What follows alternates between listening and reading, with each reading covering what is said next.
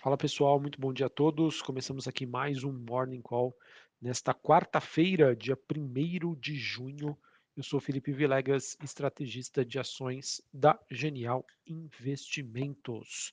Bom, pessoal, nesta quarta-feira a gente acaba tendo um dia em que nós temos movimentações mistas, né? ou seja, para bolsas, renda fixa, é, commodities, a gente acaba não tendo um movimento único, né? algumas subindo, outras caindo, e acredito que isso é, possa permanecer aí à medida em que o mercado vai colhendo aí novas informações sobre as perspectivas econômicas globais para 2022. E com a temporada de resultados do primeiro trimestre nos Estados Unidos quase concluída, e o Federal Reserve né, sinalizando sua, fortemente né, suas intenções de aumentos de juros para as próximas reuniões, isso deve fazer com que pelo menos o mercado norte-americano continue né, a sofrer, ou que pelo menos se estabilize nesse, nesse patamar de preços atual durante né, o verão americano que começa agora aí no mês de junho. E falando sobre os Estados Unidos, pessoal, por conta né, do aperto nas condições financeiras nos Estados Unidos, no mundo, é, no mês de maio, a gente acabou tendo aí diversas informações macroeconômicas que mostram para a gente um acúmulo de sinais de que sim, a economia americana pode estar passando aí, pode não, né? Está passando por um processo de desaceleração. E a grande dúvida né, que paira hoje sobre o mercado e que, sem sombra de dúvida, deve ditar o rumo dos negócios próximos, nas próximas semanas, nos próximos meses, é se essa desaceleração mostra uma acomodação, indicando aí uma metade de ciclo econômico, ou se a gente já iniciou uma fase mais aguda de final de ciclo, né, com possibilidade de risco de recessão. Esse é o tipo de dúvida que vai ser respondida aí com o tempo e, sem sombra de dúvida, também vai premiar o investidor que conseguir antecipar. Se realmente estamos no meio de um ciclo, o que abre espaço para uma recuperação dos ativos, ou se não, a situação é bem mais complexa, bem mais, é, digamos assim, é, complicada em termos econômicos e que isso realmente vai levar a economia americana para uma recessão e o pior de tudo, tá? Se esse cenário mais negativo, ele acaba tendo uma inflação persistente, o que acaba combinando naquele cenário de estag inflação, que é o pior para os ativos de risco. Começo de junho também, pessoal, marca o início do plano do Fed de reduzir o seu balanço patrimonial, que subiu aí para quase 9 trilhões de dólares durante a pandemia da Covid-19.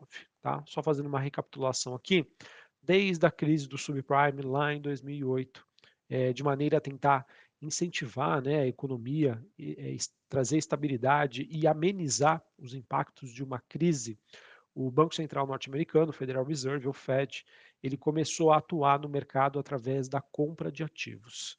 De maneira assim bem simplista mesmo, tá? O que, que ele fazia? É como se ele, diz, ele dissesse aos agentes do mercado, aos bancos, às empresas. Toma aqui o meu dinheiro, né? Então ele imprime dólares, já que ele tem aí a impressora mais valiosa do mundo. Ele imprime dólares, compra títulos de dívida, né, de empresas e guarda aí no seu caixa, no seu caixa. Então, a maneira com que ele faz isso é para financiar, né, as empresas, o mercado, que o, aumente a liquidez, isso proporciona aí crescimento econômico. Durante a crise do subprime em 2008, ele chegou a um valor de balanço patrimonial em torno dos 4 trilhões de dólares. Entre 2017 e 2018, ele tentou reduzir esse balanço, mas não conseguiu, porque os mercados reagiram positivamente. E em 2020, por conta da pandemia da Covid-19, esse saldo, né, que ficava ali entre, em torno de 4 a 4,5 trilhões, passou para 9 trilhões de dólares. Então, esse é o desafio que nós estamos hoje. Né? Um mundo que questiona crescimento econômico para 2022, um mundo ainda bastante impactado pela inflação e com a necessidade para ontem, né, do Banco Central norte-americano e também do Banco Central Europeu de começar, né, de começar não, né, de continuar o processo de subida de juros e no caso do Banco Central norte-americano de reduzir o seu balanço. Tá? Então, se nos últimos é, eh, 12 anos, né, até mais, né, 14 anos, a gente teve o Banco Central norte-americano atuando como principal comprador né, ou financiador desse movimento de alta nos Estados, das ações nos Estados Unidos. Hoje a gente pode estar iniciando o processo inverso. E é justamente isso, pessoal, que reforça o meu tom de cautela com vocês, de cuidado, de diversificação, de não tentar querer fazer mágica no mercado, porque realmente o que nós estamos vivenciando hoje foi algo que nunca foi vivido né, na história da economia global. Belezinha? Bom, hoje às três horas da tarde, né, a gente também tem a divulgação do relatório do livro Bege, que mostra aí sobre as, as condições econômicas nos Estados Unidos. É, a gente também tem discursos né, de Fed members, né, é, no caso o presidente do Fed de Nova York e também é, de St. Louis, que é o Buller, eles que falam eventos separados, mercado que segue sempre aí de olho nas declarações destes agentes, tá certo? É, deixa eu ver aqui, nós temos hoje também mais, é, mais dados que vão ser divulgados. Nos Estados Unidos, às 10h45, PMI de fabricação, às 11 horas ISM de manufaturas. Aqui no Brasil também a gente tem às 8 horas da manhã dados de inflação IPC, calculado pela FGV, e o PMI de manufatura uh, aqui no Brasil às 10 horas da manhã. Sobre os dados já divulgados hoje, pessoal, em referentes à Europa, a gente teve na Alemanha Vendas no varejo referente ao mês de abril caindo 5,4% na comparação mês contra mês, veio bem abaixo das expectativas que esperavam uma queda de 0,5% na comparação mês contra mês. Tá? Então, realmente, é situação bastante negativa aí na Europa, principalmente a Alemanha, é, que fica entre o conflito Rússia e Ucrânia e a situação também na China. O PMI industrial da zona do euro, também divulgado para hoje, caiu de 55,5 pontos para 54,6, menor patamar em 18 meses, mas em linha com as, com as expectativas. Taxa de desemprego na zona do euro se manteve estável ali em 6,8% na comparação com o mês de março. É, eu também gosto de monitorar bastante, pessoal, os dados é, referentes ao nível de atividade na Coreia do Sul, porque a Coreia do Sul hoje é um dos países mais abertos em termos de economia e acaba sendo um, um, um importante termômetro aí para o crescimento global. E no caso aí os dados mostrados hoje da sua balança comercial mostram que sim existe uma desaceleração aí da, da demanda mundial e isso obviamente acaba sendo explicado por conta do, dos recentes lockdowns na China, tá? Que devem obviamente serem devem ser monitorados. Bom, acabei não falando, mas quais as movimentações que nós tivemos hoje para as ações? É, na Ásia, Bolsa de Xangai na China caindo 0,13%, Hong Kong 0,5%, Japão subindo 0,65%. Na Europa, nós temos Londres caindo 0,37%, Paris no 0 a 0, Frankfurt na Alemanha alta de 0,19%. S&P futuro no 0 a 0, Dow Jones futuro subindo 0,25 e a Nasdaq caindo 0,14. O VIX, que é aquele índice do medo, hoje bastante comportado, uma alta de 0,5% a 26 pontos. Índice dólar, dólar index subindo 0,21 na região dos 102 pontos. Taxa de juros de 10 anos dos Estados Unidos alta de 0,5% a 2,86. Bitcoin no 0 a 0, 31.500 dólares a unidade.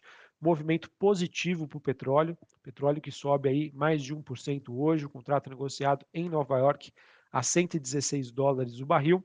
Esse movimento que acontece aí diante das expectativas né, sobre uma reunião da OPEP+, é, que devem se, devem se encontrar na próxima quinta-feira para discussão aí da sua política do, de produção para o mês de julho. Tá? Importante dizer que o petróleo né, teve uma alta de mais de 10% no mês de maio, e isso acabou sendo influenciado por conta da proibição parcial é, da União Europeia em relação à importação de petróleo da Rússia e também a saída do lockdown da China, onde se espera uma maior demanda. É, sobre o minério de ferro, a gente tem um dia positivo por conta né, do relaxamento das restrições contra o surto da Covid-19 em Xangai, mas os metais industriais operam em baixa de hoje na Bolsa de Londres.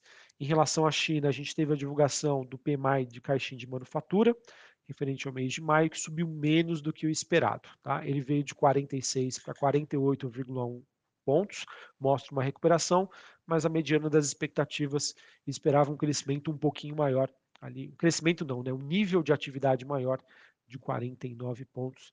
Então isso acabou prejudicando um, pouquinho aí esse indicador e o desempenho aí dos metais industriais nesta quarta-feira. Bom, pessoal, falar sobre o Brasil, tá? Brasil que ontem a gente acabou tendo dois dados positivos que foram divulgados. Primeiro deles, taxa de desemprego em queda e veio melhor do que as expectativas, tá? Isso é muito bom.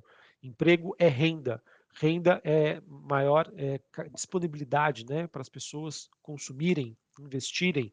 Isso faz com que a economia gire, então isso é muito importante. E a gente também acabou tendo aí mais um resultado fiscal melhor do que esperado pelo mercado. Isso também abre espaço, pessoal, para que o governo consiga né, atuar com as suas políticas via subsídios, né, em possíveis intervenções, para tentar trazer uma melhor estabilização dos preços e isso obviamente pode ter aí os seus impactos é, deflacionários.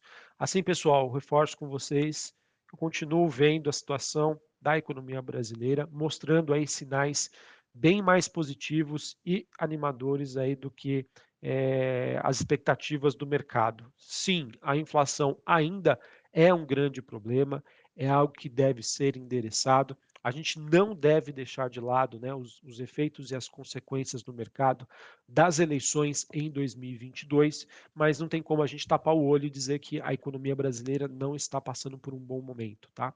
É, e o bom momento, assim, modo de dizer, tá? Está no momento melhor do que o esperado.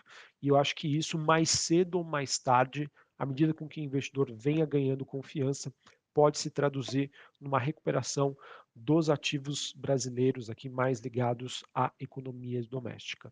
Temos diversos fatores de risco, né? O principal deles foi o que eu comentei anteriormente: subida de juros nos Estados Unidos, redução do seu balanço, inflação global eleições no Brasil, tá? Mas hoje é evidente que a situação da economia brasileira, a fase do ciclo econômico que nós já estamos, com as taxas de juros bem próximas, né, do seu teto, ali que pode ser entre, em torno de 13 ou 14%.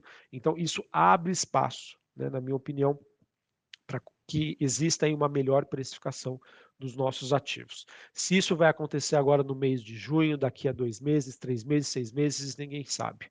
Mas o Brasil está fazendo a sua parte e, por enquanto, por enquanto aí a situação fiscal está sob controle e não é algo que venha a interferir nas expectativas sobre juros no futuro e que poderia impactar no cenário é, de precificação das ações aqui no Brasil. Beleza? Para a gente encerrar, pessoal, hoje teve realmente bastante coisa que eu queria passar para vocês, mas sobre o noticiário corporativo. A gente teve a Ipera, que é a antiga Hipermarcas, né, que ela tem é, a fabricação né, e também distribuição de medicamentos. Ela assinou é, ontem um acordo de leniência com a CGU e a AGU é, num, num, evento aí que, é, digamos, era amplamente esperado pelos investidores, porque remove aí toda a incerteza jurídica que pesava aí sobre a companhia e era um processo aí que já se estendia por muito tempo, tá? Em relação a uma acusação que foi feita em relação à Ipera. Com isso resolvido, isso, acredito eu, tenda a repercutir positivamente na precificação aí da companhia. A gente também teve a Eneva, ela que confirmou aí o acordo para a compra da Celsi por 6,1 bilhões de reais. Esse acordo que envolve então 100% do capital social da Celsi Par e da Cebarra. É, notícia positiva, mais uma aquisição para a Eneva. E por fim, pessoal, queria compartilhar aqui com vocês que a Oi celebrou com a Anatel um instrumento de repactuação e transação da sua dívida total de 20,2 bilhões. Essa repactuação de, dos novos débitos prevê então a concessão de forma irrevogável e retratável de 54,99% de desconto sobre o valor aí de cada um dos débitos, por conta da, da continuidade do seu processo da saída da recuperação judicial. É, eu vejo que esse evento aí, a continuidade do mesmo, pode ser muito positivo aí para as ações da Oi. E a Oi também que informou que foi definido pela B3 que a partir do dia 1 de julho será iniciado um novo período aí para uma eventual apuração de 30 pregões ininterruptos com a cotação das ações da Oi uh, abaixo aí de um real. Caso o desenquadramento persista, né, já que pela regra da B3 nenhuma ação pode ter uma negociação abaixo de um real, ela deverá fazer então um grupamento. Tá? Então vamos acompanhar como vai evoluir este processo. As notícias aí aos pouquinhos elas acabam sendo bastante positivas para a companhia. Uma última questão que eu queria trazer aqui para vocês, pessoal, foi uma matéria que saiu ontem no broadcast dizendo que os estados estão apresentando uma proposta ao Senado para aumentar a taxação das empresas de petróleo e a criação de uma conta compensação aí de perdas em troca da redução do ICMS de combustíveis, energia elétrica, gás e telecomunicações. Se isso realmente for para frente, pessoal, na minha opinião, pode ser uma notícia negativa para as empresas de exploração de petróleo aqui no Brasil, tá? Por conta aí do, dessa taxa aí de compensação, é, um aumento de impostos. Vamos ver se isso vai para frente ou não, mas vamos acompanhar. Se porventura mesmo com a alta do petróleo hoje, a gente acompanhar o movimento de queda dessas, dessas empresas, né? Petrobras, PetroRio, 3R, Petro Recôncavo e Enalta, seria com o mercado especulando aí o avanço dessa tramitação, o que poderia aumentar os custos destas companhias. Um abraço a todos, uma ótima quarta-feira para vocês e até mais. Valeu.